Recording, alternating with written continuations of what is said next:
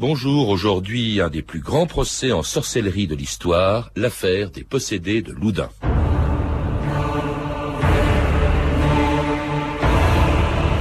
Dans leur interrogatoire, les dames Ursulines de Loudun déclarent qu'elles ont le diable au corps et que le chanoine Urbain Grandier le leur a mis.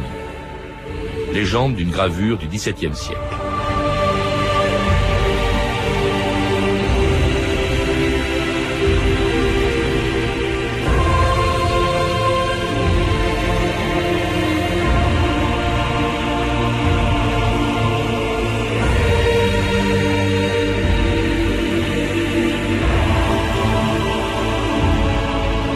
Ans d'histoire.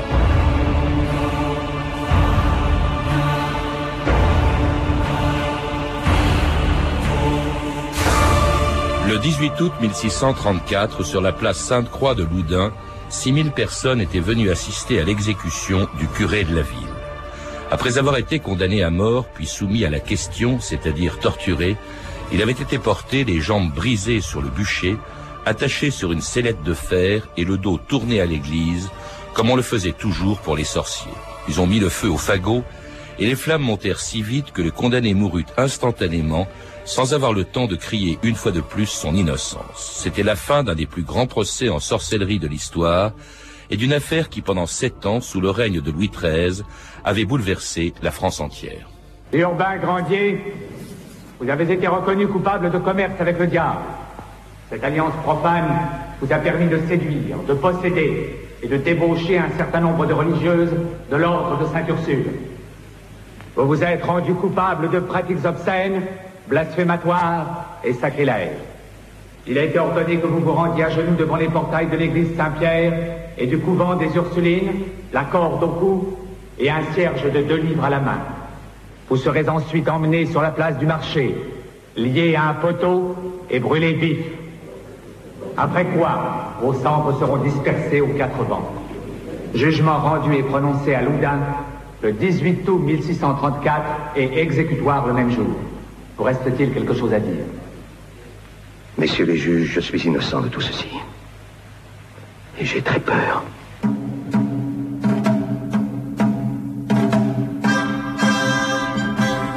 Jacques-Antoine Malarivitch, bonjour. Bonjour. Alors, dans un livre, La femme possédée, vous consacrez tout un chapitre à cette affaire des possédés de Loudun qui aboutit en 1634 à la condamnation, on vient de l'entendre, du curé de la ville, une affaire qui a évidemment passionné euh, toute la France de Louis XIII, mais aussi, bien après lui, des quantités d'historiens, euh, de euh, d'écrivains, des cinéastes et même le psychiatre que vous êtes. En quoi cette affaire peut-elle concerner la psychiatrie? D'abord, euh, cette affaire a beaucoup intéressé les psychiatres du 19e siècle, au premier rang desquels Charcot parce que pour les psychiatres du 19e siècle, ces possédés étaient de grandes hystériques. Je me suis intéressé moi-même à un phénomène beaucoup plus récent qui est de l'ordre d'une contagion également, qui est celle des personnalités multiples aux États-Unis. Et j'y ai trouvé manifestement des analogies entre ce qui s'est passé donc à la Renaissance, au XIXe siècle également par autour de l'hystérie et donc plus récemment autour des personnalités multiples. Alors à l'époque, ces femmes qui accusaient le curé de les avoir séduites, c'était, on les appelait des possédés. C'était quoi la possession? Alors d'abord, c'était des nonnes dans la plupart des cas. Il y a quatre grands procès, quatre grandes affaires de possession, notamment chez les Ursulines, au XVIIe siècle. Elles accusaient un prêtre, à la différence des sorcières, qui étaient, je dirais, d'une certaine façon seules confrontées au diable, mais elles, ces nonnes, accusaient un prêtre, généralement celui qui s'occupait du couvent, d'avoir introduit par un pacte le diable dans le couvent de façon à les séduire et d'avoir évidemment pour avoir un commerce charnel avec elles. Donc en fait, il y a trois acteurs. Il y a le diable, le prêtre, accusé souvent de, magie, hein, c'est le terme qu'on utilisait, et la nonne qui, à la différence de la sorcière, devient elle-même une victime et non pas quelqu'un qu'on va condamner et qu'on va brûler euh, sur le bûcher. Alors rappelons d'abord les faits et les personnages, et d'abord justement ce prêtre Urbain Grandier, euh, qui était le curé de Loudun depuis 1617, c'est-à-dire depuis bien longtemps avant que cette affaire n'éclate, et qui était un très bel homme, très séduisant effectivement. C'était un des curés de Loudun, il y en avait quand même plusieurs. Il y en avait hein. deux, je crois, oui. Donc c'est un homme effectivement, disons, euh, qui aime les femmes. C'est un coureur, il a cocufié un certain nombre de, de, de personnages Donc, il n'a pas beaucoup d'amis dans la ville. Il n'a pas beaucoup d'amis, y compris parmi ses confrères. Donc donc effectivement, il a une réputation un peu sulfureuse. Il écrit un livre d'ailleurs ou un opuscule plutôt que contre le célibat des prêtres, ce qui est quand même pas mal. Donc il faut dire qu'il il paraît qu'il s'est même marié avec une paroissienne hein, qui s'appelait Madeleine de Brou. Tout à fait. Donc je veux dire, c'était un homme tout à fait sulfureux. Donc une, je dirais quelqu'un qui pouvait être facilement un bouc émissaire. Ce qu'il a, en, fait, il a très bien joué ce rôle de bouc émissaire. Sulfureux aussi, même pour le pouvoir. On l'a accusé d'avoir écrit un pamphlet contre le pouvoir. C'était Richelieu à l'époque. Tout à fait. Plus que Louis XIII encore. Tout à fait.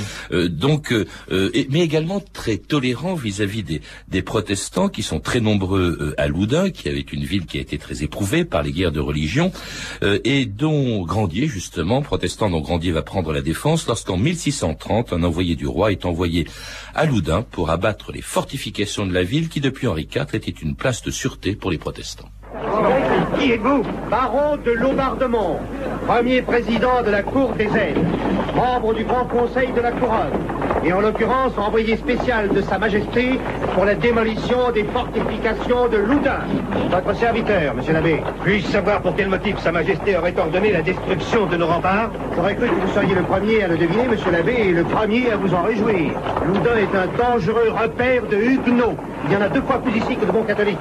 Tout le temps des guerres de religion, chaque protestant de Loudun s'est conduit en fidèle et loyal sujet de Sa Majesté. Fidélité et loyauté qui, d'un jour à l'autre, risquent de se muer en trahison et rébellion. à cœur ouvert. Montrez-moi les dix, signé de Sa Majesté. Ne vous mettez pas de ces détails, monsieur l'abbé. Allez plutôt retrouver vos ouailles. Et c'était donc l'arrivée à Loudun d'un autre personnage important de cette affaire, Jean-Martin de Laubardemont, envoyé par Louis XIII pour abattre les fortifications. Il faut rappeler le contexte pour comprendre cette affaire.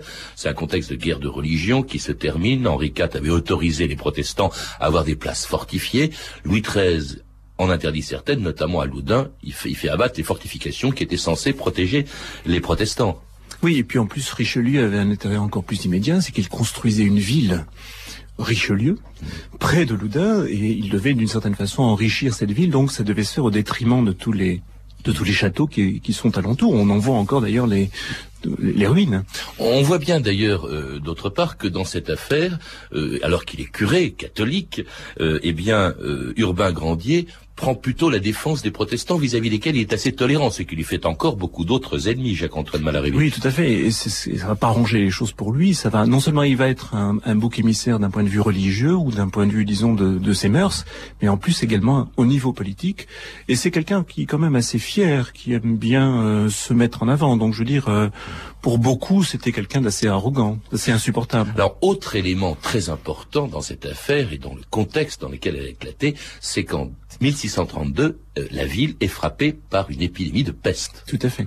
Tout à fait. Ah. D'ailleurs, euh, de, façon tout à fait concomitante, l'épidémie de peste, euh, c'est le début de la contagion dans le couvent des Ursulines. Oui.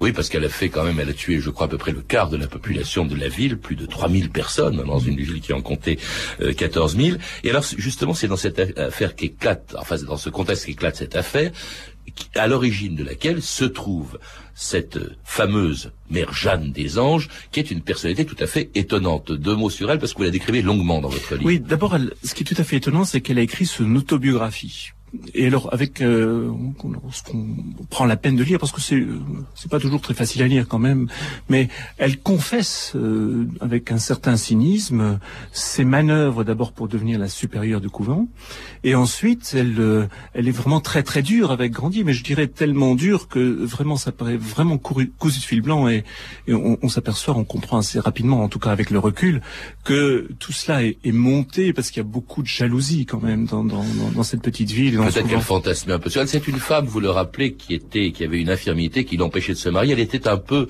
religieuse malgré elle, en quelque sorte. Oui, tout à fait. Hein. Mais elle, au début en tout cas, mais elle devient quelqu'un, une religieuse tout à fait zélée, notamment effectivement quand elle devient la supérieure du couvent, et elle défend ses ouailles de façon très très très très efficace. Et puis alors, euh, si elle en veut agrandir aussi, c'est peut-être parce qu'elle lui a proposé, on ne sait pas trop bien pourquoi, de devenir le confesseur du couvent. Et il a refusé. Il a refusé. Malheureusement pour lui. Si bien qu'en fait, il n'y est jamais entré. Ça n'empêche pas, en octobre 1632, donc au moment où se termine précisément l'épidémie de peste, euh, que euh, cette mère Jeanne des Anges révèle au chanoine Mignon ce qui va déclencher donc cette énorme affaire, euh, en accusant tout simplement le curé de Loudun de l'avoir séduit l'ensemble du couvent. L'homme me poursuit, Marcel. Il me tient des propos d'amour. Impudique. Je subis ses caresses. Brutales. Obscènes. Je le trouve dans mon lit la nuit. Et il me dérobe ce que j'ai consacré à mon divin époux, notre Seigneur Jésus-Christ. Sous quelle forme est-ce que cet incube se cache Un sexe Grandier Grandier Êtes-vous vraiment tout à fait conscient de la gravité de vos dires? Oui, secourez-moi, mon père.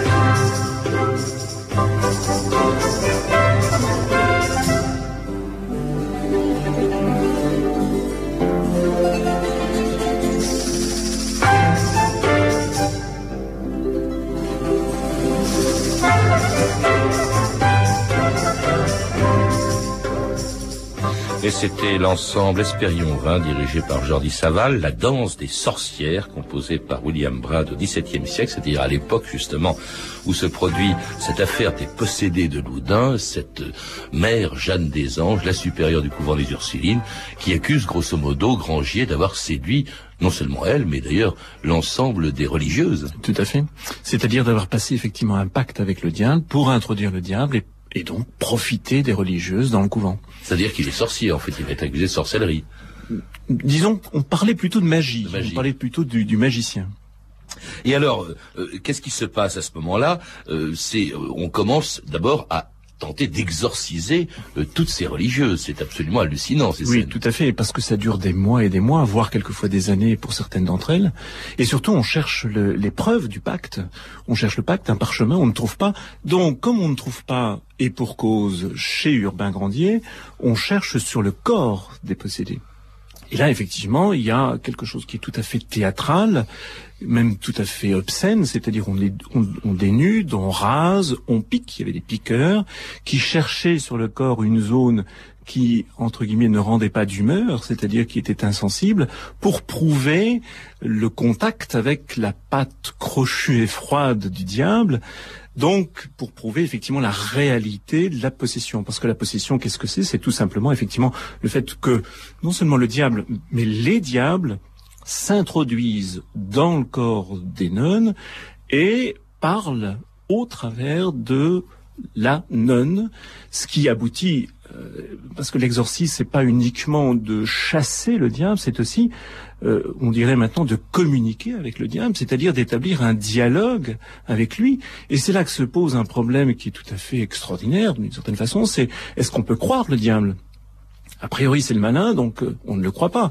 Donc il y a des contorsions y a des discussions entre les docteurs de la Sorbonne, et, etc., etc., pour euh, définir ou pas la possibilité de croire au diable. Et on en vient à cette phrase tout à fait étonnante, c'est que dûment contraint, il est possible de croire le diable. Mmh. Donc, effectivement, il y a quelque chose de tout à fait étonnant qui se joue, c'est-à-dire un théâtre où chacun se valorise, notamment les exorcistes, parce que c'est quand même une chose extraordinaire de pouvoir dialoguer avec l'antéchrist. Mais est-ce qu'ils y croyaient vraiment? On est quand même au XVIIe siècle, Jacques-Antoine Malarevitch.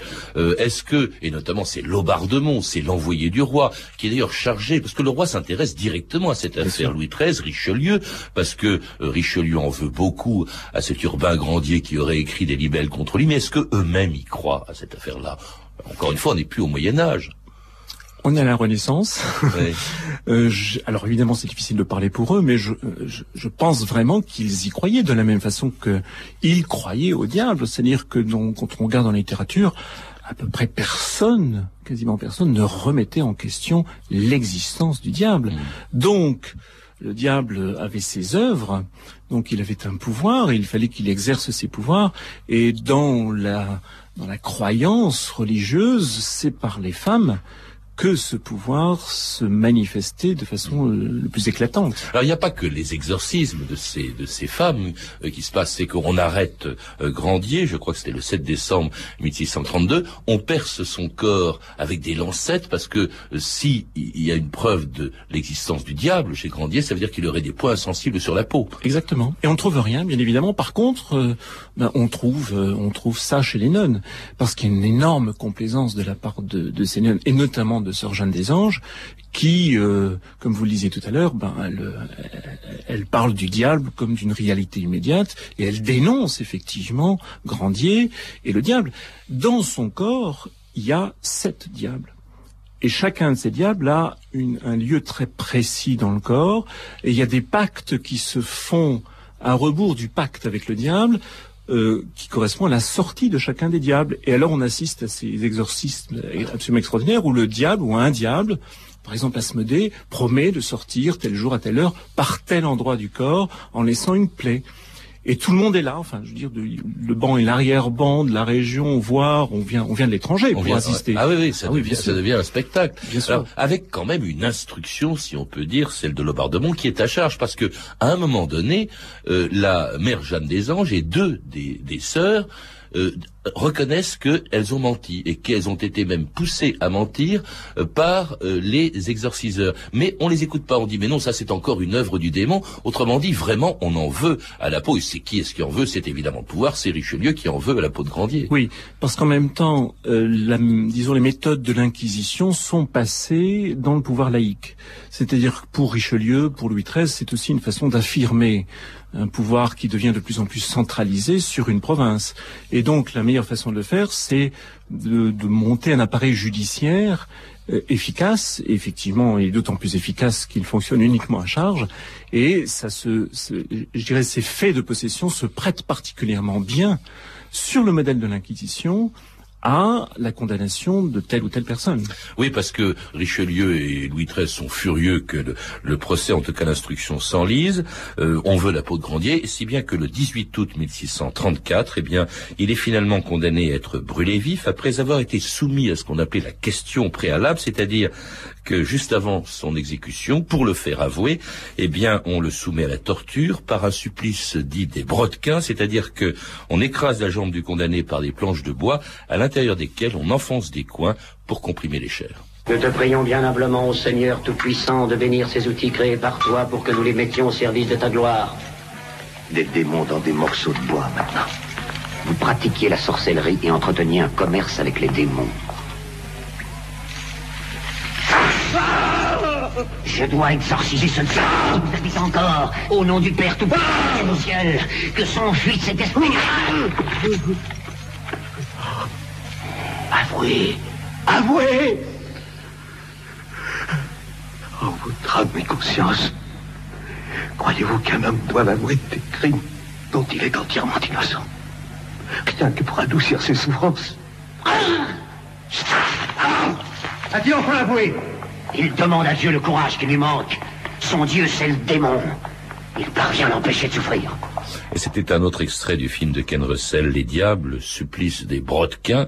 Et malgré tout, et jusqu'au bout, là on est juste le jour même, il a été condamné, je crois, dans la matinée, euh, on le soumet à la question, c'est quand même assez insensé. C'est-à-dire que après l'avoir condamné, il sait qu'il va mourir, mais on le torture quand même pour le faire avouer. Il a refusé jusqu'au bout de reconnaître sa culpabilité. Tout à fait, oui, oui. Enfin, on peut lui reconnaître un certain courage, a priori, quand même. Oui, ou peut-être de toute façon. Euh, alors, ensuite, on l'entraîne, en plus, euh, dans la condamnation, il y a la chose précise la question préalable, donc la torture, puis on le traîne, les jambes brisées dans un état lamentable, devant le couvent des Ursulines euh, pour qu'il se repente, et puis ensuite on le traîne dans, un état encore pire sur le bûcher, euh, où il meurt très vite.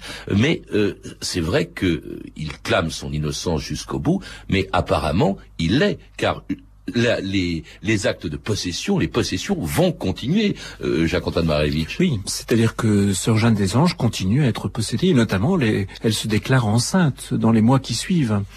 Et donc la seule hypothèse, a priori, c'est qu'elle est enceinte des œuvres du diable, ce qui pose un autre problème théologique assez intéressant, enfin qui, qui, qui parcourt toute l'histoire de l'Inquisition et de la sorcellerie. Donc effectivement, les phénomènes, euh, disons spectaculaires, euh, continue, simplement il change de nature parce que peu après la mort d'Urbain Grandier, eh bien à ce moment-là, on envoie d'autres exorcistes qui sont cette fois des jésuites. Ils, sont huit. Et ça va durer six ans. Et l'un d'entre eux, euh, euh Jean, euh, Jean, Joseph Surin est quelqu'un aussi, une personnalité tout à fait étonnante qu'on peut mettre en, en, en miroir d'Urbain Grandier. Et euh, Jean-Joseph Surin, lui, il a un modèle qui est euh, Sainte Thérèse d'Avila. Et d'une certaine façon, on peut faire l'hypothèse qu'il tient sa, sa, sa Sainte Thérèse d'Avila, et on peut considérer qu'il transforme cette possédée par le diable, sur Jeanne des Anges en une possédée par Dieu, c'est-à-dire qu'elle s'ouvre devant elle une carrière de mystique qui va durer jusqu'à la fin de sa vie et même bien au-delà. Et cela à l'occasion de la dernière, au fond, du dernier exorcisme euh, qui soit fait à Loudun sur Mère Jeanne des Anges. Préparez tout pour l'exorcisme. Ma sœur bien-aimée. Oui, mon père. Il nous faut user des grands moyens. Entendez-vous par là, mon Il père va falloir débusquer le démon qui loge en vous. M'entends-tu, Asmodée Pitié, pitié Détache-toi de moi, machin que j'ai voué au Christ Nous y voilà L'Antéchrist a parlé Seigneur, protège-moi des démons de Satan.